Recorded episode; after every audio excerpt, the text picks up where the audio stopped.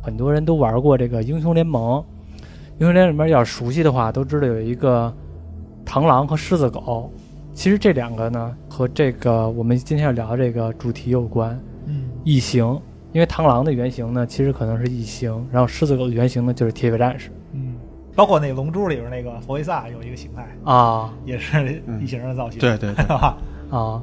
今天这回聊异形呢，其实我从网上看了很多这个评论或者说解读，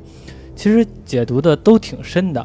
啊，网上解读都挺深的。但是呢，我们因为可能对这个做节目吧，没有必要做的那么深，弄得太哲学了、宗教了、各种文化了，我们可能都会说了一点儿、涉了一点儿，其中呢还会说一些可能我们自己的认为，或者说到后来一些电影中没有的情节，在其他文娱平台出现的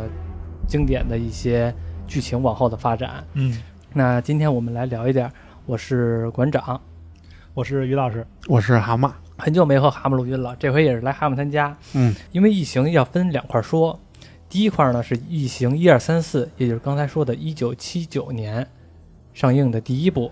雷德利·斯科特导演的，他这个应该算是第一部的正统的。然后后来的第二部呢，就开始变成了那谁了，那个詹姆斯·卡梅隆。对对，对，然后第三部就是大卫·林奇，是大卫·林奇大卫吧？芬奇。大卫·芬奇是吗？啊啊，第四部是谁我忘了第四部是一个法法国的国的名导，啊。让皮埃尔的那啊，对啊都是法，这都是这几个导演都是很名名导。但是其实按说起来，从二三四开始就完全的，嗯，怎么说呢，也是一个好电影儿，但是和并不是说第一个导演这个雷德利·斯科特的你说老正雷传吧，，咱就对就老就老雷吧， 毕竟不是老雷这个正传。在录这期节目的时候啊，这期节目准备了很多，然后还有包括说后来的那个 A P P，也就是和铁血战士这些故事情节也都准备了，所以说这一期有可能会聊两期，因为疫情这个我觉得也配得上两期节目。对，毕竟横跨了这么多年的这一个系列，嗯，妈，你先穿上衣服 啊。啊我嘿，都聊的都快冷了，毕竟是恐怖了 嘛，气氛就来了，是那可吧？不，其实《异形》从一九七六年上映，其实编剧呢是叫丹·欧班农，性格比较怪异的一个编剧，就是我们能理想中那种艺术家的感觉啊，啊。然后这么是这么一个人，但是他做了《异形》呢，其实当时他就放出话来了，你们不要说觉得我这个《异形》这个剧本是怎么怎么样牛逼，嗯，我就是抄的任何的剧本， 然后那个来做的这么一个大杂烩的这么电影。啊，抄的是什么呢？其实就是当时的有一部漫画，他自己承认的，叫《木星种子》。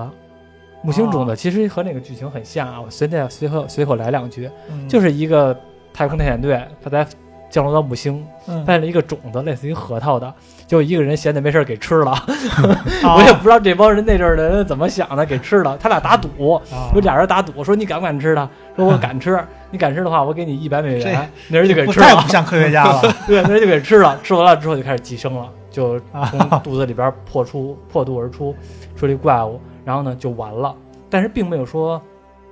整个后的续后续的剧情，这啊只是一个短篇漫画， 其实就还开始就是按照这个剧本来走的。对，也可能说人家灵感来自这儿，嗯，嗯而且其实我看了很多那个网上的那些解读吧，因为我觉得可能他们都说的都很专业啊，嗯但是我觉得始终有一点就是不太对的，就是他们把《异形》《普罗米修斯》和一和二，我就不说《异形契约》了，就说《普罗米修斯》一二吧，这样好好理解一些。啊普罗米修斯》一二和《异形》一二三四，整个的世界观全都放到一起了，啊啊因为有的人会分析这个黑水和这个各种的生命体来结合，嗯出现什么东西。嗯有的人可能是和人类结合出现了一种东西，或者暴走；嗯嗯和动物出现了是和什么东西，和会有各种的分支线。但是其实我们要理解的是，《异形》一二三四来说是四个导演，嗯，他不可能是按照一个东西来走的。对，其实后边的东西全都是引申出来的。我们嗯正统来说就是《普罗米修斯》一二和《异形一》嗯这套呢，算是雷老斯老老老老雷的，但算是这个老雷的这个正宗的线路来走的。至于后边的，给异形赋予出了很多的生物性的特征，比如说什么虫群效应啊，或者说我们那阵儿玩《星际争霸》，嗯嗯，虫族都是那种在我没有母星的时候，嗯某一个农民就能进化成各种母星，嗯对吧？对对，嗯其实是把异形借鉴了一些这种东西来走的，但是其实嗯，并不是最开始的这套世界观，并没有想这么多，所以有嗯的人其实他就是过度解读了。对你可能说一开始设定的时候，嗯嗯，就只是一简单的简单的恐怖故事，嗯嗯，然后后来后续的，然后就会有人去想把它先衍衍生出更多的东西，因嗯对为它它它逐渐的吸引人了，逐渐的热度起来了，就会有人的去去想办法解读它，对然后包括后面几部，然后再加新的设定等等等等，对。从最开始《异形一》的时候，他们发现了这个 LV 四二六，嗯，然后进去之后发现了所谓这个异形的这个蛋，这个抱脸虫啊。后、嗯后边的节目我们会详细的说这个各种的这个情况，嗯抱脸虫的解读或者怎么样的。嗯前期我们就先说大致剧情，嗯，让大没看过观众回忆一下，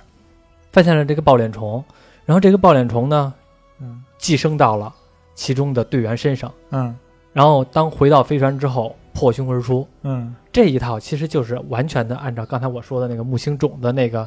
情节来走的，嗯，从此之后，然后这个飞船就开始不安宁了。嗯这个异形在这个飞船中肆虐，而且你发现没发现，异形一的时候，嗯其实很多的场景我们并没有看到异形的完全体，都是一个头或者怎么样的，因为那是都是实景嘛，对，所以我只能做出一个头来，让他看到一个头就得了。对。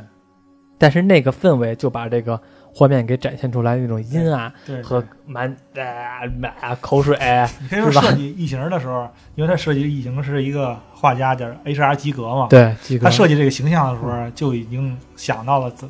怎么能把这个恐怖元素融进去嗯，啊。因为我那个异形有一个特点，就是没有眼睛。对，他没有眼睛这个特点，因为咱都知道，咱都人都说嘛，眼睛是心灵的窗户。嗯，你你有眼睛，看你有眼睛，就就是知道你没有心里窗户就知道你想什么，嗯你想干嘛。嗯，所以异形没有眼睛，你永远都猜不出下一步想干嘛。哎我不所有的知道恐惧感从这儿来。嗯，你你们第一次看这个片儿的时候，第一次接触到这个片儿的时候是是多大呀？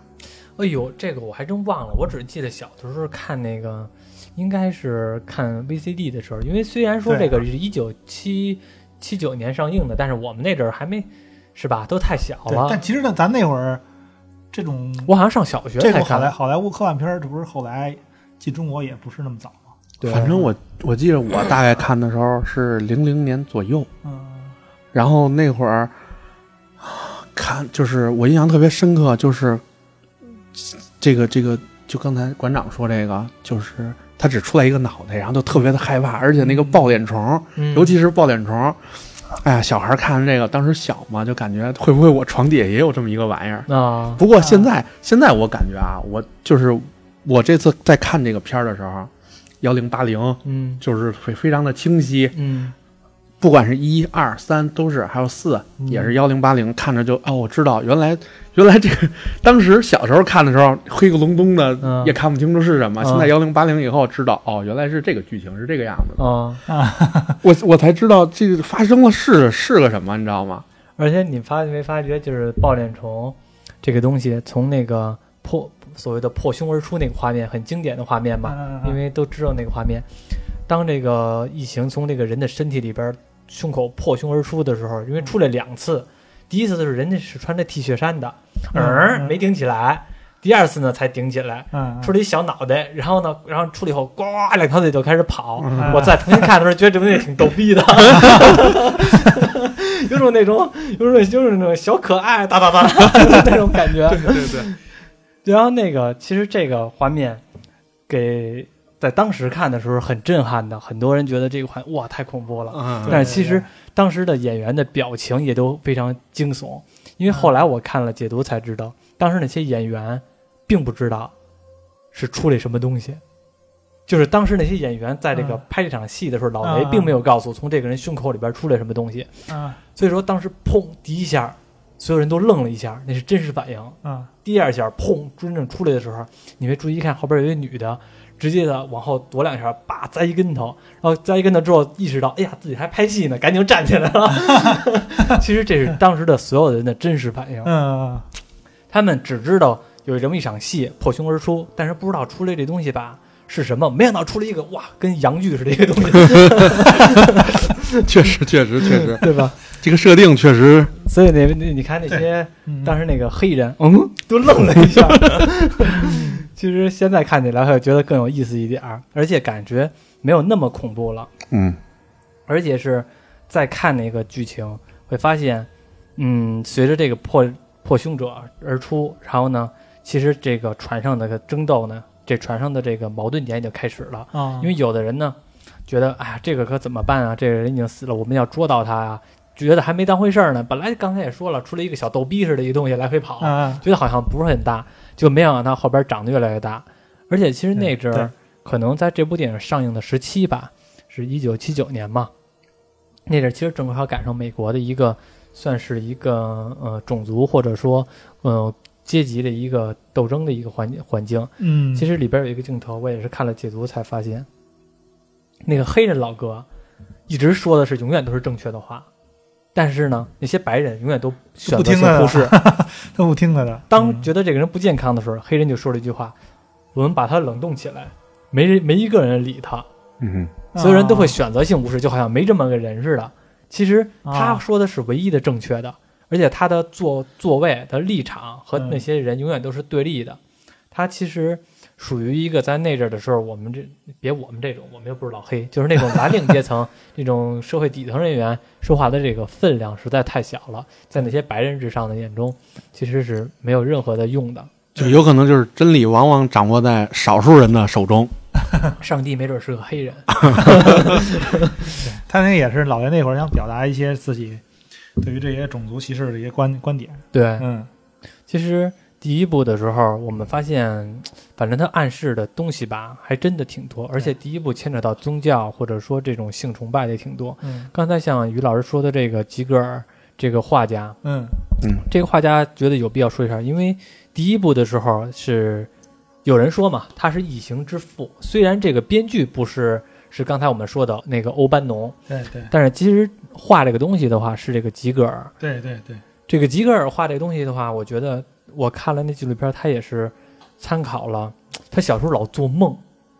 老做梦，梦中呢总是嗯出现这些怪物啊，这些乱七八糟的，他就醒了之后给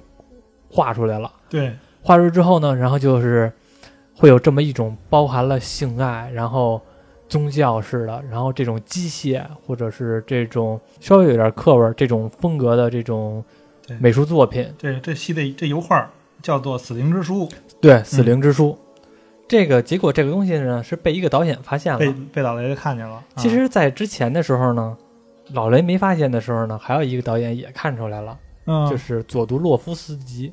然然后他后来要导演的是一部，算是科幻史上非常有名的流产作品，曾经土星上还有这款游戏《沙丘》。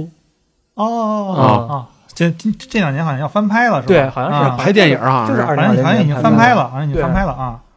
这个电影呢，当然是有很多的其他的故事了，但是当时这个吉格尔是给这个《沙丘》这部电影做的设计。后来我们看到的，在《普罗米修斯》当中，那个他们去的这个类似于金字塔，一个嗯远古包坟头似的，上面有一头像，有一脑袋，那个最开始这个东西就是给《沙丘》做的，只不过后来哦呢，完全给移植到这个《普罗米修斯》当中了，因为《沙丘》也不拍了嘛。啊，对，后来就放到这里了。这些全都是当初吉格尔直接做的。这个，嗯，异形这种东西吧，反正是有的很多的解读，包括是他的性爱的崇拜啊，或者是怎么样对，的。它主要就是其实相当于咱们对古古时候，就从人类文人类文明最早演变到现在嗯，的一种一种一种一种一种怎么说？从最早咱们都是那个崇拜母女性的，对，啊从一开始都是崇拜女性的啊，都是什么母系社会啊，然后把女性然后一些这这个奉为神明啊什么的，嗯然后包括她一些身体部位啊，都他们都会去盲目的去崇拜呀、嗯，然后之后会演变，然后之后慢慢慢慢的就咱们就开始男性地位越来越高了，就开始变得就开始文明就开始崇拜男性了，嗯就，会把男性的这些身体部位，然后作为一个就奉就一些图腾似的，然后嗯戴在身上，然后或者嗯供奉起来。嗯，他可能也就是对这种，然后我觉得，而且这个异形系列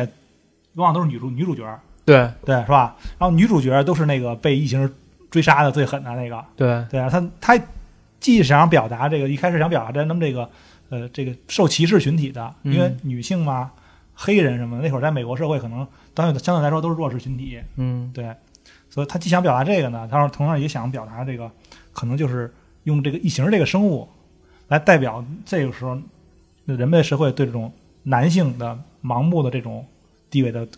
推崇，嗯贬低女性的地位，然后来去用这个异形代表这个强壮的男性，然后去这什么追杀这个女性，然后最后女性反抗成功，打败了这个怪物，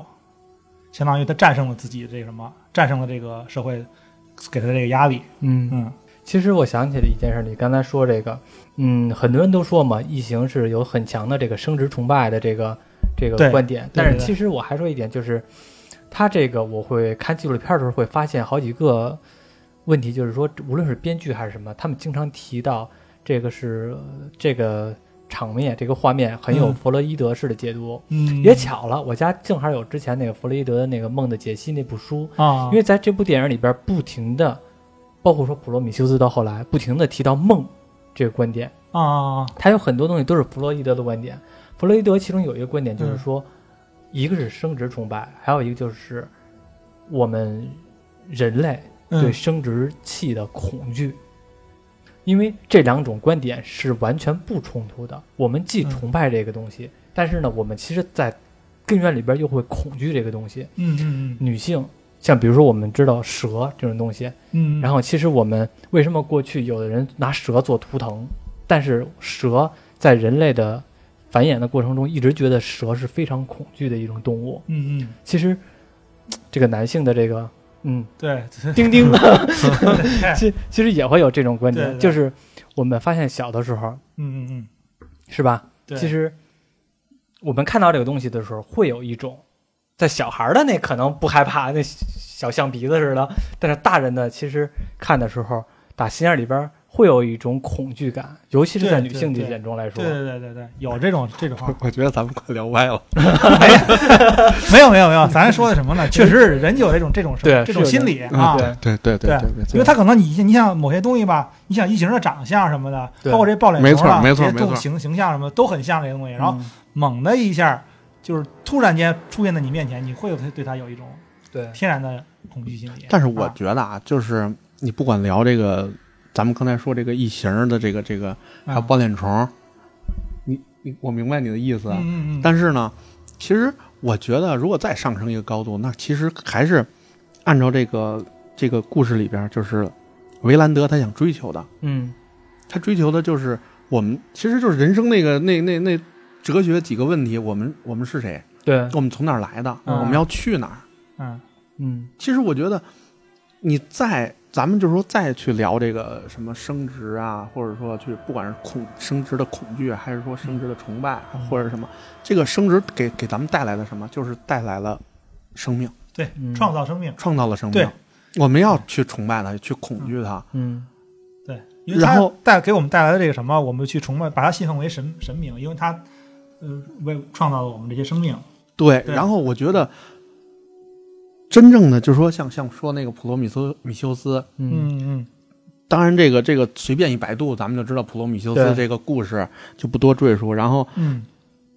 那为什么他是他这个这个普罗米修斯这个名字片名儿加上他这个普罗米修斯号，嗯就是嗯普罗米修斯给我们带来的是什么？是不是说一种让我们去去理解或者说去探究更深层次的？嗯像一开始那个大白喝那个黑水，嗯嗯，然后紧跟着那个就跌下破布，希望，应该怎么准确说？对对对对对火焰带给咱们的希望。对对对嗯，那个他这个宗教里边的暗喻嘛，因为有很多，包括说刚才说的为什么叫普罗米修斯，嗯还有说在这个好像是我看哪个哪个视频我忘了，因为这个契约最开始叫的时候不是叫契约，是叫天堂，嗯，是叫异形天堂。所谓的天堂是那个什么？是这个咱们他们说这个造物主，嗯啊，也就是这工程师。现在看电影认为的那个，应该就是《异形契约》里大但是卫对大卫毁的不那个不星球。不，但我认为啊那个还还不一定是，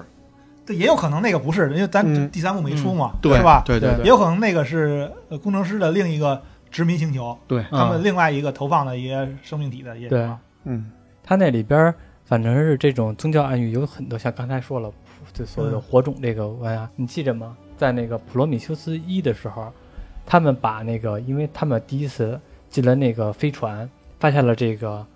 这个算是什么？这个嗯，发现了大白这个尸体，就是其中脑袋被斩首的那个，嗯嗯被门斩下去那个对尸体，嗯嗯他们不是把头带回去了吗？嗯然后之后那个伊丽伊丽莎白肖博士啊通过那个叫什么脑电波啊，给他冲一插，然后给对他电流又击活他了，又啊活了。嗯但是他前期的时候说了一句话，嗯这个人死在了两千多年前。啊嗯，那其实我们都知道，我们现在的是两千，他在在他们电影中的时间线是两千零两千零二二零九三年开始2093了这个年计划，他说的是两两千年左右这个死的。嗯其实我们都知道，这个时候正刚好是我们公元开始，嗯所以说这人是死在什么时候呢？是在耶稣，大概是那个环嗯节。因为后来我们都知道，我看的是那个电影解读嘛，因为后来这个嗯嗯电影里边出现过剧本儿，嗯，这个最开始的编剧在普罗米修斯编剧的时候说的是，大白是有台词的。对嗯对，大白是大白曾经有一个台词特别有意思，但是我觉得这个删了也挺好的，嗯不然的话太太对太直白了。大白意思就是，你们人类太堕落了，我嗯曾经把那个你们人类的种族的人带到我们这儿学习，学习完了之后呢，我们又把这个人又送回你们地球对，对对结果送回地球之后，你们竟然在火刑上处死了对，你他。们受到你们迫害啊，对，嗯，其实就是说的谁的耶稣。嗯那其实这个时间线就是能说明了一点，他们为什么要去毁灭地球？因为耶稣死了。对，其实他可能就是咱们说的就是，就是明着点说，可能对人类失望了，嗯对对我们创造这个生命体发展的这个情况对感到失望了。对对自己犯错自己弥补，对，他有可能是这么想的。但是他这电影里边儿有意思，就是老雷特别特别有意思，他就就不想把这个电影让人们认为跟跟宗教联系特别大，嗯所以他把这些跟宗教有关的东西就刻意的给你藏起来，或者对不让你看了，给对删减了。对。对，他特别有意思，让你自己去琢磨。电影里边儿这个白巨人是没有一一句一句台词的，嗯，没有对一句话的。对，但是他那个《普罗米修斯》这个电影儿有删减片段，嗯删减片段里面它有一个台词，因为呃有一句台词，刚才你说那段台词呢，是实际上是只是最初的剧本里边的，但是没有拍出来。嗯，他拍出来的时候有是有一段有一段那个白巨人说台词的，他说的台词就是正好是那个谁这个这维兰德公司这个这个老板啊，彼得维兰德，啊，在最后，他要他要去问他要去问这大白、问这个白巨人嘛，说那个让你让你那个大卫帮我翻译，嗯你帮我翻译，说我怎么得到永，我怎么才能延延续我的生命，我得到永生什么的。然后这个，然后这这会儿这会儿那个这个白巨人就很生气，就很很生气，很那个表情就就说了一句：“你有凭什么你觉得你有资格比别人活得长？嗯凭你凭什么你觉得你有资格？他是谁？他是他为什么他能有资格？他想要这样？”嗯他就问这个大白，嗯然后他就问这个跟这跟这个谁大卫说了，嗯那大卫然后就翻译给回给他这个老板，嗯他翻译回给老老板的是，就是说的说的就是没有他没有按照工程师的原话去说，嗯他按照自己的语言就说就说工程师问你为什么你想永生，嗯然后这会儿这个比兰比彼得维兰德他就是说了自己的那什么，你看说这个是我创造的生命，他已经永对生了，我我创造生命都可以永生了，我作为他的造物主，我也我也是我我作为他的神，为什么我不能永生？这个时候就工工程师其实就根据他说这话就明白了他什么意思了，嗯他他就是有了拥拥有了人类这种傲慢的嗯这种所有的人类的劣根性都在他身上体现出来了。嗯这会儿他一发怒，直接把大卫给就头给给断了嗯啊！这段删减删减戏份没有这句台词给删减了吗？其实我觉得工程师这个角色吧，嗯有时候代入给他的话，其实是能好理解的，是非常好理解的。嗯嗯假如说你是一个，因为就像那句宗教说的，上帝按照自己的形象创造了人类。对那工程师他其实也，我觉得也会保留着人的人类的劣根性。我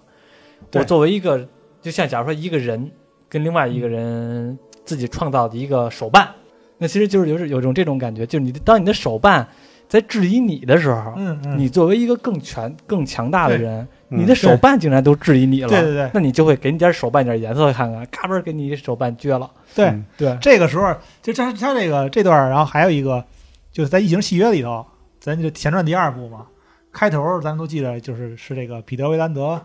啊嗯然后他是不是跟那个跟那个刚造出的他这个大卫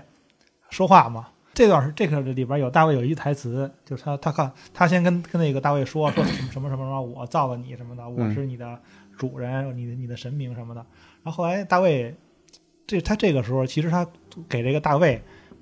已经创造了给了很多自自主意识，大卫已经会自己思考了。对，所以大卫就反过来问他一句：“那你会死，但是我会永生。”嗯，这一句话就直接就戳中了这个彼得·韦兰德这心，他就觉得嗯说他在那个之这什么，他要反抗我，他对于人类来说很危险，嗯嗯我是他的主人，嗯他要那什么，他他觉得他比我强，嗯然后马上他就坐那坐在那个座位上，然后给我倒杯茶啊对，你给我倒杯茶，嗯，而且这个时候有一细节就是，他这时候你给我倒杯茶这个说了两次，第一次大卫质疑他了，嗯且大卫犹豫了，他没有直接去倒，嗯因为他思考了，说为什么我比他可能觉得，然后那个为为什么我要给他倒茶，可能会有会有这个思考。嗯啊，啊，第二次说，然后大卫才去，我对不知，道你记得着啊，我记着。在这个其实是和你工和你刚才说的工程师这一段很贴近，刚才你说这个场景的时候，嗯，他那个墙上还有一幅画儿，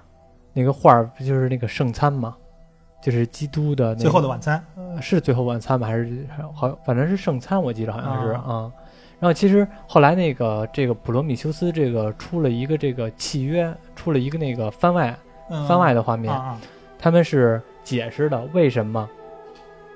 契约里边刚开始的时候，那个他们那舰长就会烧死了嘛？因为在啊还没开电影刚开始的时候，啊第一件事儿，他们刚从休眠舱醒醒了时候，对对那对。舰长就死了，还还没对他对还没说话呢，对，还没说话就烧死了。对对对，一开始说这个，一开始我记得看这预告片的时候，嗯，说这个谁，一开始预告片里有这舰长的气氛吗？对有是这个谁，詹姆斯·弗兰克，弗弗兰兰，特别有名儿的，他他也在好莱坞比较有名儿嘛。然后说说，哎，他也参演这《异形契约》了，然后这还还给这《异形契约》有一个明明星效应 嗯，啊。结果他这明星 只露在舱里露个脸对， 就死了。 而且是，但是他其实是拍了一个画面，对，拍的那个之前的那个什么，对就被删减了，对作为预告片儿对，放出来的啊。只不那个为什么他死了呢？因为当时他进去的时候他就不合适了，就对，咔咔而且咔咔已经就开始感咳嗽冒了似的，身体不对舒服，生病了。对，啊然后就可能是是比较嗜睡吧，对人生病了不都爱嗜睡吗？嗯 这下给烧死了。那其实那个画面还有一个画面就是他们在一起吃饭的时候，嗯，其中吃饭的时候呢，他们有一个画面的构图，完全就是按照那个《最后的晚餐》那个构图来走的。对对对，啊这人站在耶稣的位置，就是那个谁，那个后来的那个副舰长，也就是我们的女主人公，她站在耶稣的位置。其实我们都知道，小学的时候，或者说我们长大了，都看过《最后的晚餐》那个那个画嗯那个画幅。嗯对老说有一个犹大嘛，对，嗯犹大大然后背叛了这个耶稣嘛。嗯其实那我们直接看这里边也有一个仿生人，就是背叛了耶稣对。，就反正这个那个那会儿还是沃那沃尔特，对，哦我啊但们实际上后来被大卫替换了。嗯，对，生就暗示他，他但是实际上这个叛徒。我觉得嗯，我觉得这个整个就是最大的梗，就是一嗯直可以聊的这个梗，就是嗯大卫跟沃尔特是在什么时候怎么就互换的？嗯这是一个非常耐聊的一个事儿。对，你可以理解为最后打打俩人打架了之后，那个大卫赢了嗯啊。但是你知道，我我看了好多，就是就是解读，而且就是重新再再看这个电影的时候，啊嗯嗯，那个大卫是没有自愈的，嗯沃尔特是有自愈的。嗯嗯然后还就是在两个人打架之前说来着，那个沃尔特说说那个，在你之后，每一代嗯都升级过了。嗯嗯然后，但是呢，你看他们上船以后，嗯，就是是大卫，呃，就说叫大卫吧，嗯上了船以后是那个女主帮着他在那个脸上嗯在那儿摁那个就跟摁图钉儿是什么玩意儿缝针一样嗯在那儿摁，嗯嗯这个说明第一个是没自愈，也有可能是自愈过慢，嗯就慢慢慢慢慢慢的他会自嗯，愈不是，他这仿生人应该都是会有这个，也不能说完全自愈，他会有那个需要被修复的这这个这个但是你看那个还有一个就是什么，就是那个改锥。嗯是改锥还是小刀来着？我忘了，啊是改锥吧？插在那个那个下巴下巴底下了，嗯插在那个谁那个沃尔特，插完了以后，然后他自己后来不给拿下来了吗？啊后来他好像自又就你再看那个下巴的时候就没有那个没有那个孔，他自己有一个自愈。嗯，是不是穿穿帮镜头？有我我怀疑啊， 有可能是穿帮镜还还头，我觉得也有可能。啊，我有可能也有不是，可能而且还有你仿不生是有人，专门一个镜头是那个给沃尔特给打打到那个不是你只要你是没看到他跟金刚狼似的自己长上了，那就可能有可能就是穿帮镜头。不不不 不，不是不是不是，金刚狼那个先撇一边儿，金刚有狼一个有一个镜头是那个，有一个镜头是那个拿改锥捅了那个，哎，不是是是是下巴还是耳耳后边那块儿？嗯然后他专门有一个镜头，就是他他已经耷拉哪儿，低低低头在那儿了，嗯，然后专门有个镜头是看这儿，然后合上了，然后对，然后下一个镜头就是那个演大卫去了，嗯嗯嗯有一个可能啊，嗯就是说到我能我能我能知道他说这个东西，对对，就是首先我们确定沃尔特他的胳膊是没有的，嗯，嗯然后呢，大卫的胳膊是有的。那最后的时候，要是说的真有愈合能力的话，为什么最后还往脸上缝钉子或者怎么样的？那有一个可能，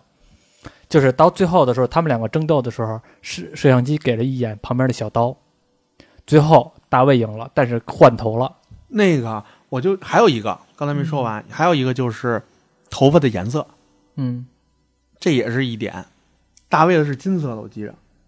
哪沃尔是特金白色是的，白嗯色的，不是啊，是应该是自己。反正我记着沃尔呃我特记不得是长发是，呃我来讲金长发是嗯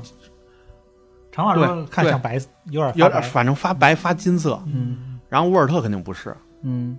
然后，而且你刚才说那个刀的那个那个镜头，嗯那个镜头是好像是大卫要去伸手去摸刀，嗯，然后再下一个镜头的时候，就是咱们不管是沃尔特还是大卫，他回回身嗯看着笑，嗯紧跟着然后就跑出去了，然后他们就要上那个那个飞船嘛。就我觉得就这两个镜头中间肯定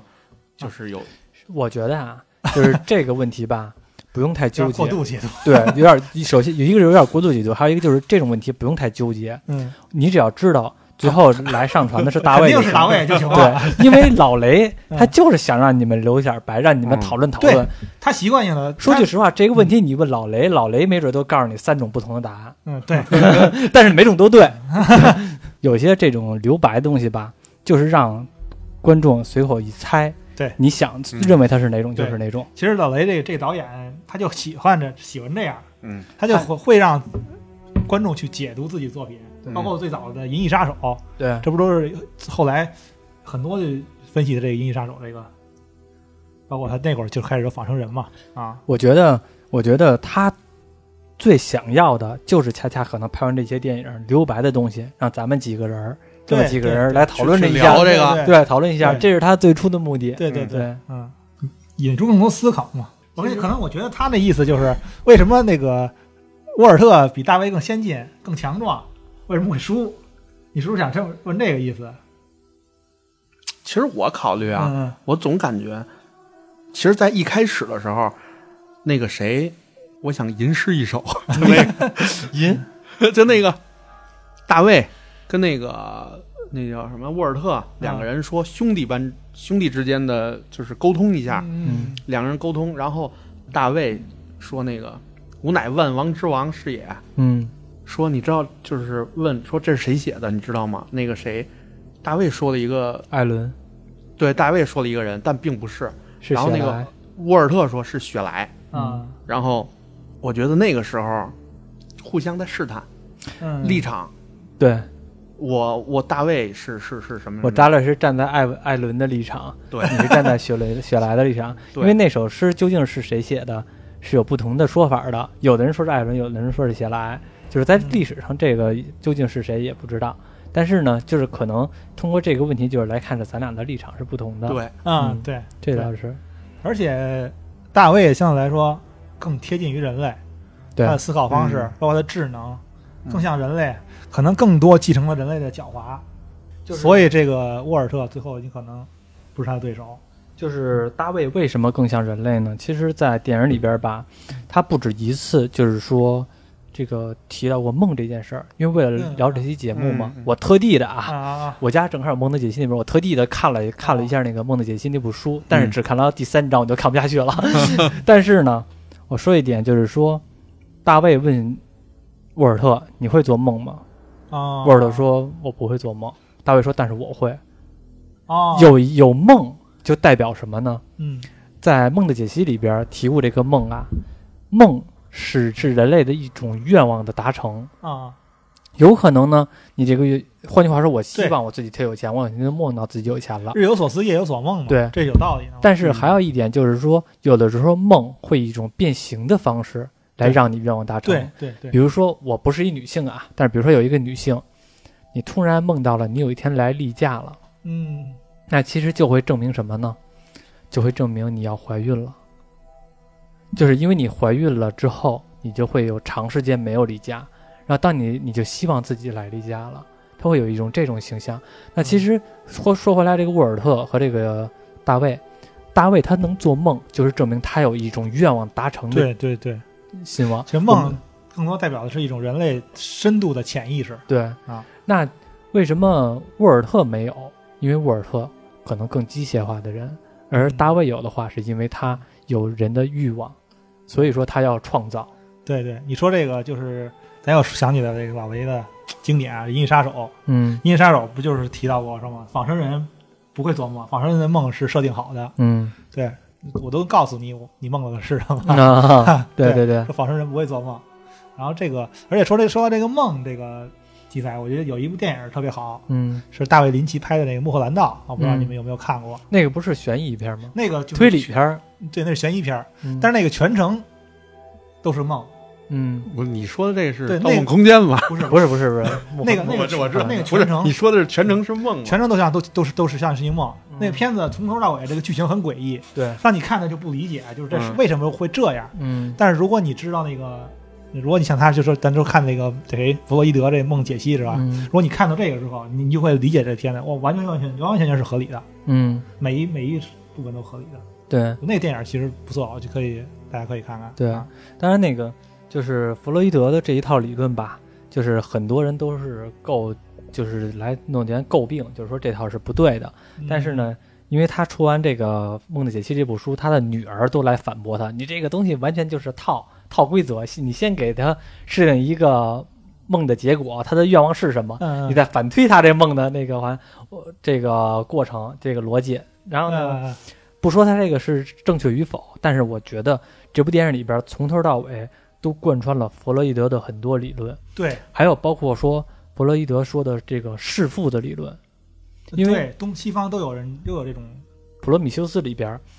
大卫跟那个伊丽莎白肖说了一句话对，谁不希望自己的父亲死呢？对啊，父母死，对，对对，谁不希望自己的父母死，自己的父母死呢？他希望维兰德去世，他不是因为肖肖问他一句嘛，说嗯如果这个维兰德死了，那他已经那么老了吗？你会怎么样？他说那我就自由了呀。对啊，而且就是你看，最后所谓这个大白这个星球，也就是工程师这个星球，最后背的是他创造出来的儿子就创造出来的这个新的产品，给是替代给了给替代了。其实也变相的是一种弑父的理论，而且是你们发现没嗯发对现，这个这个是老雷亲口承认的，他在这部电影当中不停的强调整个团员的结构程序、结构成员的关系是是家庭向的，因为这部电影很多人看的时候吧，嗯，都会觉得很怪。你说你们这一公司的人去探险去，或者去找资源去，干嘛老是两口子两口子的去啊？嗯，对不，是说是那契约号，因为那契约号里边儿，那契约号就是全是两口子两口子，全是两口子情侣，对对那什么也是，因为他们是女殖民，对对对对，去了就回不来了。普罗米修斯也是，普罗米修斯不好，不全是情侣，但是那种但是有很强的那个家庭关系，还有包括《异形一》里边也是经常会出现这种家庭关系。那其实有一个关系就是什么呢？他们管这个母舰永远叫的是妈妈， mother 这老师，那契约里就是给人挖的。嗯一行一也是这我知道，嗯，对。其可是实最后好像我记得是那个到第四部，然后最后是我记得还有一个，呃，前最后拍那个契约里好啊像还有一个致敬，然后第四部改名叫 Father 了啊，还叫 father 对对了。对 对啊，第是吗？第第四部非常名字好像 Father，我记是得吗啊，咱就说瞧前边这些东西，嗯这些人物的家庭构成，就出现了什么呢？母舰是妈妈，这些船员呢其实是孩子，然后其实他们要弑父。但是他这个西方人有这个弑父这个这个这个理念吧，反正他好多好多小说啊、神话故事中，他们都会编这种情节。其实咱们东方的人作为来说，就有时候可能不太理解就是好像东方确实文化差异嗯啊，对对对对对嗯东方一般都是什么啊？那个遵从这个父亲的对决定，对对对对，继承传不能承忤逆嘛，对嗯，更多是一种传承。孝子传承，对吧嗯，咱咱都是咱们一直在聊这个普罗米修斯跟契约，对啊，咱咱们一直不在他刚才他他刚才先说的那个什么那个异形一，但说着说着就说回说回普罗米修斯了。其实异形一你没说，你刚开始说剧情都说的异形一，一行一啊，我觉得就是我现在总结一下，就是四个字儿：四个密室逃 脱。真的真的，就是在这个密闭的空间里边儿啊，有这个就类似于猫和老鼠的游戏，嗯，嗯，然后出现了这个这个这个这个矛盾点你吧。说的这个恐怖科幻片里边都会有，对都会有这种密闭空间，对包，括什啊么《侏罗纪公园》，然后嗯，还有早期的那个一些科幻恐怖片儿，这怪形儿，不知道你们我知听说道，过比异形还要早呢，对对对，嗯那个相对来说就比较比较狰狞一点儿，这有那个有重口一点儿。那个怪物有点像那种，有点像那种我们看的那鬼玩人，你看过吗？有点像鬼玩人里边那种怪物呀，啊啦啦啦啦，头发特别乱，一脑袋一个大脑袋，然后身上就是一特别长的脖子那 种那对，种东西反。正那个口口味儿有点重，嗯，那个也其实都有这种密闭空间这种元素，但是我觉得这个类似于从头到尾的密闭，因为它在太空船上嘛。对啊，啊，而且说我觉得就是那种，尤其是在太空船上，对，制造比如恐说怖的元素之你一，比如说，对，而且你要是说，或者或者是其他的电影儿，在在在太平洋上一艘轮船上，那个嗯极度深寒看过吗？看过吗，啊，哎，就是也就是那种感觉对，对对一我记着，因为在这个太空上吧，那时候正好赶上一九七九年嘛，正好赶上美国这个太空探索，其实也是一个大环境。嗯，因为大家呢，嗯说句实话，地球上的事儿呢，很多都已经嘖没意思了，是吧？那就弄太空上的事儿吧。嗯，嗯你看那阵儿大白鲨，大白鲨好像也是一九七，差不多那阵儿年龄吧。这我记得当时那个谁，卡梅隆曾经的找制片人要投资的时候说，就是我们要拍一场太空的大白鲨，就是他是这么来解释给投资人听的嘛，因为可能投资人那阵儿更啊，要找一些更好理解的东西来听明白 对嘛。新奇的理念，对，那个异形儿这个东西也恰恰符合了那个时代的这个产物。对对，曾经因为这个异形一，然后呢又拍了异形二三四，然后其实实很多游戏也有异形，玩对过吗？对对对，有有，我我之前不久没几年前，然后出过一个叫不是疫情隔几离，年我前我我我不是跟你这么说，我小的时候，我也，是，我想说的是，我哦对小那时会候儿，有，但是嗯和我小时候，我我先说啊，嗯我先说，我小时候小学也是九九年左右，嗯跟我们小学同学那会儿是玩《星际争霸》，嗯那会儿也是人族，我印象特别深刻，人族。嗯后来我查来着啊，啊，人族的那个有两个彩蛋，第一个彩蛋是那个运输机，嗯运输机的那个那个是一个女性的，说是英文，然后那个当时让我觉得，哎，我操我这个好像哪儿听过。嗯后来我查在看啊，在在回忆在看这个《异形二》的时候，嗯那个就是《异形二》里边儿那个带着他们那那就那就是已经就失联了。嗯 LV 四二六吧，嗯已经失联了。然后呢，是那个那叫什么雷普利吧，带着那一队一那个叫陆战队，嗯带着那个陆战队坐那个也是运输机，嗯这个下到那个 LV 四二六那一段儿，嗯那个有一句台词就是这个这个运输机，那个嗯当时也是一女的，她说的，呃，说的是什么？说的是是什么？我即将展开五乘五的 地图，我以为你要说英文呢，我想说，我我我非常想说，但是我觉得，期待了半 天，但是但是我觉得我说完了以后非常的不标准，你知道吗？嗯，我怕丢人，你知道你吗说？一个，我记得是 in the by five by five，啊，还可以挺挺还可以，还可以，是反正不不管什么意思，反正听着是那个劲儿。啊对对对，确这实跟你说什确么意实思你你就听不懂了。嗯对你你你去看去，我我我特意看了那个那个台台词翻译成中文嘛，就是嗯即将展开嗯五乘五的地图，嗯然后有这么一句，还有一个就是人族的枪兵。嗯那个那个我我我不会说，是我也忘了是什么了。嗯那个确实我知道，那个是，呃，在去 LV 四二六之前，他们开会，嗯那个小队里边有一个男的，说我要去打虫子，怎么怎么着，嗯很 happy 那么一新句闻舰队啊，对对对，就那一劲，然后呃移植到那个星际那个枪兵机枪兵有这么一句，哎，我也不不知道是什么啊，有那么一句叼着烟那个是吧？啊，就反正有那么一句。 这个是我知道，我查过的两个彩蛋嗯啊，啊、你可以说那会儿是那时候游戏一定会受这些太空电影的影响，对啊，那是肯定的，而且对嗯那阵儿世嘉还出过异形游戏呢。是吧？可能我觉得那阵这么儿多年肯定会有，那阵儿我玩那我玩过那个世嘉游戏嗯，它那个是按照那种，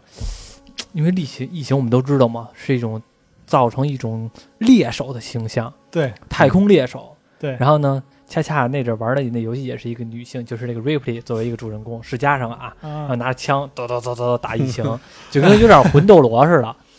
只不过这个异形有一在游戏中会爬管道，它从管道中出现。你说的魂斗罗，其实我好像呃有印象，魂斗罗那个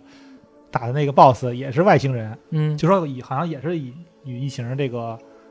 有参照，参照异形儿相关的啊。好像不管是那个红白机，还是那个世嘉上那个，嗯嗯好像那个那个魂斗罗都多多少少有一些那个异形的那个，嗯，阿诺史泰龙打大战异形儿，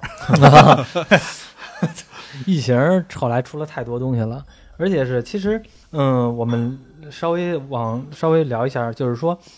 这个刚因为刚才本来想聊一下世界观嘛，后来今天有有有稍微的聊了点儿好多别的，嗯现在重新再聊一下这个世界观。其实有几个点啊，就是我们要先区分这个异形中涉及到的两个重要的星球，一个是 LV 二二三，一个是 LV 四二六。其实这两个星球吧，有的时候我们我们先解读一下，就是第一个 LV 二二三，也就是工程师这个军火库，我们理解为军火库吧。二六 V 二三是这个普罗米普罗米修斯斯那个对啊对，他对们像其实这样的星球这个就是相当于是那个他们的军火库，更像是这么来说，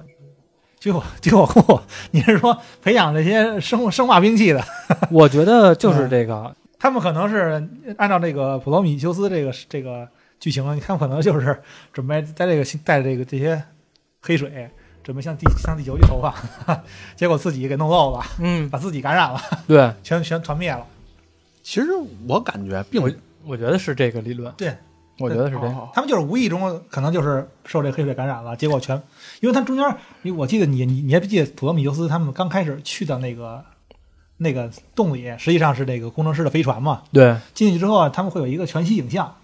是对新工程师往出跑，啊穿啊着盔甲往出跑。啊啊！他们一那会儿就我感觉就应该就是在逃命，啊对他们已经对看到异对形对出来了，对他，们所创造的这那个时候可能还不叫异形啊，对那个还不叫异形，他们刚刚创造这个这个小生命，最初的这实验的生命体跑了攻击他们，他们就跑外跑。我觉得这个东西吧，很多的人有各种解读，但是我觉得最最容易解读的这个东西听起来虽然很浅薄，嗯嗯但是我觉得其实最合理的就是他们无意中出现了这个东西，让他们开始逃命，或者说并不是无意中出现的，只不过他们以前就存在于异形这种生物，因为他们进到那山洞飞船当中，我们能看到异形的壁画。对你说到这个壁画，呃，我有这个看到过那个解释，其实它这个壁画啊，因为那个山洞里面供奉了那大人头像，嗯那山洞里面最初最初那个草稿剧本儿，最初第一版的草稿剧本儿啊，嗯普罗米修斯草稿剧本儿就说，他们这一行人来到这个山洞里之后呢，看到这个这个墙壁上是有这个文字的，是有这个工程师留下的文字的，嗯说他们这里边儿大概意思就是这里边儿这个人是那个我们的就是怎么怎么说呢？是他们是帮助他们创造他们的主，就是因为这里是最初就最最早牺牲的那个那个白巨人嗯为他来建造的，因为他这个他是被选中的人，嗯被选中的人用他自己的肉身牺牲自己的肉身嗯去这个为他们创造了这个他们的主人，嗯就供奉了这个所谓的就是这他们的主人就是这所奉供奉的这个壁画上这个形象类似于异形的这个，嗯他们被称为他们管这个这个生物叫称为迪肯，啊嗯所以他们把这个人把这个最初牺牲的这个工程师嗯安葬在这里，就让嗯他他的安息之地这么一个概念。所以说这个壁画这个类似异形的生物，有可能是对工程师他们来说是他们的是他像他们的是他们的工程师，就类似于他们的神明似的，他们崇拜的一个生物。这个生物的名字叫迪肯，而且普罗米修斯结局结尾，咱们不是说从那个工程师的胸胸里边破胸出的这个这个异形吗？嗯，这这咱们的就唯一一次在电影里看到这对个异形这生物，但实际上那个时候官方给出它的艺名，给出给出这个生物的名字，啊这叫做迪肯，嗯，这不叫异形，那时候还不算不叫不叫异形我明白。啊。其实这个你说的这些东西吧，是一个谜题。嗯我们会在下期我把这件事儿解释一下，就是因为这个东西吧，可能大家都知道，这个可能大家也不知道，就是异形呢，我们能看到的东西是这个这个老雷这个导演来演绎出来的嗯，但是其实有很多的东西也同时在演绎异形这种生物，其中呢，黑马漫画就是不得不提的一件事儿。他在这里边呢，就这个迪肯，也就是说从工程师破肚而出的这个异形，啊，我们要知道，它并不是我们人类繁衍出的异形。我们人类繁衍出的异形是那种对更金属的，虽然没有牙吧，但是你能看到它的对头更圆一些，然后呢更加具有侵略性咱，可以不能不把它就是就就叫就叫它低肯，这叫它迪肯。啊但是从这工程师处里边这个东西，我们会感觉它好像没有异形那么残酷，就是它的形象来说，并没有我们嗯看到异形那么残酷。对。然后这个东西到后到下一期的时候，我会来解释一下黑马漫画嘛，又以何一种方式来演绎出来。啊我觉得也是非常精彩的，而且是让我真的脑洞大开，突然间意识到，加上你刚才说的这些，你刚才说的这些，就是所谓的迪肯为什么成为工程师的造物主？嗯嗯因为按说起来，这个东西是没有这个侵略性很强的，他怎么会成为一个高等智慧生工程师的一个嗯，造咱物们主？说这么说呢，就是说，其实这个要说解除这工程师呢，有可能他们就是因为他们想去呃创造出自己的这个神明，嗯想当初让让让神明借助他们，借助这个借助神明的力量来让自己去繁衍后代。嗯因为就是咱们怎么说呢？这个呃就是咱这么说啊，这工程师其实他的这个设定背设定背景啊、特别像那个早期的苏美尔苏美古文明，地球最早诞生的人类文明嗯叫苏美文文明嘛。嗯那个那时候吧，苏美文明嘛，就把这个就说尼比鲁神话就是奉为自自己的神明。嗯然后这苏美文明啊，他们这个这个时候呢，呃，他们所所出的，我记得是有一个考古学家，他特别喜欢这个苏美文明，然后他吧，就是和甚至他把这个过去这些考古就找到了这些关于苏美文明的这些文字，嗯他自己都给都给学习啊，都给读懂了。嗯然后他写了一本书一部著作，叫做《地球编编年史》。然后这个他在《地球编年史》的第一本第一部中就就提到了，就是这个这个所谓咱们的苏美文明，就是人类最早诞生的人最早的人类文明，其实是有一个有一座有一个叫尼比鲁的一个星球。嗯对，等于是这尼比鲁神话并不是一个神明，它是一个行星。嗯这行星靠近地球的时候呢，然后会经常鬼鬼隔多少年就靠近地球，包括之前地球的这些冰河时期啊，什么这乱七八糟的这些大灾大灾难什么的，嗯都有可能是这个呃行星靠近的时候对地球造成的一些影响。然后这个苏美文明，苏美文明呢上面有一群住了一群，就说外星人嘛，叫做阿努纳奇人，嗯，他他在这个书里就这么写嘛，叫阿努纳奇人，这就外星人嘛，他们就是自己的种族，自己种族呃遭遇灾难了，自己家园遭遇灾难了，没有办法嘛，就找不着办法。后来他们发现地球啊有黄金，嗯有黄金这种这种东西，啊，这黄金这种东西吧，可以解决解决他们自己的这家园的灾难。我操，黄金这么，看来黄黄金不只是咱们硬通货呀，宇宙硬通 货，后来他就他就难怪这么值钱他就呢。琢磨这东西吧，哎行，我我就得上地球开采黄金去啊。地球那会儿那地球那会儿还没有人类，嗯然后他们就去地球开采黄金去，开采黄金他们人手也不够，然后他们就照着自己的这个形象，以自己的形象创造了这个，就自己用自己的基因嘛嗯，就跟你工程师似的嘛，用自己的基因去造这个人类，就是这最早的这个苏美文明的这个人类啊，然后后来慢慢的他们给了这个人类这繁衍后代的能力啊，但是他们并没有给人类很长的寿命，然嗯，后但让他们让人类繁衍更多更多后代来替他们开采黄金，就是这样。那看来我们打小就是搬砖的呀，从我们祖宗那阵儿开始，从猿猴时代就是让你搬砖的。所以说，人类就说有有人就就说嘛，说人为什么就说这么喜欢黄金，嗯可，能就是刻在基因里的。 从最早的基因里就是什么？我看了你说的这个解读，但是咱们说嘛，因为这个也是嗯一种也也也是这个考古学家所创造的一部著作嘛，嗯一个类似于一个他写的小说似的，对他这么写，这么去解读人类的文明是对怎么来的。然后有可能咱们这个这个这工程师，呃，就是按着就是也就就是像这个阿努纳奇人似的，嗯他们来到地球嘛，他们因为自己身体、身体、身体的条件，或者身自己家园的条件，无法繁衍后代了，他们就不得就去其他星球去这个就殖民，说就就是繁衍自己的后代。我看然了，后他们首先就想到了这个他们所供奉的这个崇拜的这个迪肯这个物种，嗯然后想借助自己科学技术嘛，然后想把重塑重造自己的神神明，对然后来这个帮助自己解决这个后代的繁衍的这个危机。嗯嗯我明白，呃，我我也看了这个解读了，就是我觉得，我觉得，我觉得这个解读呢，其实挺好，其实非常好，因为它是首先来说，我们确定一点，这个东西不是说正统的啊，但是是我们脑补出来的，或者说、啊对或者说就是通过这种方式解读，能让这个故事更有意思一点，因为有多种的解读方式，对对这样的感觉确实是比较的更深层对，次一听着点。工程师好像的目的更合理，更有对一些什么的准确的理理由来这么做对，啊，去到各个星球殖民啊，各个星球投放自己的这个后后代啊，嗯，繁衍出来，用这个黑水嘛，最早对黑水创造出这个生命。黑水这个物怎么称它呢？称它一种资源吧，就是黑水这种资源呢，从表面上看起来，从电影中表现的都是武器，嗯表面看起来是武器，但是嗯其实它的作用应该应该应该远远不止于武器，因为从这种东西在电影里边，或者说从一些我要后边要说的一些漫画里边的解读的黑水的作用呢，我觉得更加合理一些。这些呢，我们留在下期来讲。下期呢，我们来聊一聊刚才我们说的迪肯究竟去哪儿了，然后黑水究竟是什么，嗯还有说和异形周边出来的这些东西，包括异形和铁血战士。有意思的一点是，黑马漫画的那个漫画我看了，我觉得特别有意思，就是将会出现异形大战铁血战士、大战人类、大战变异人，变异动物， 对，然后还大战仿生人一行， 五军之战，下期真的挺精彩嗯的。那我们下期再聊聊这些东西，这一期呢还没有聊完，嗯下一期我们接着聊好异嘞形。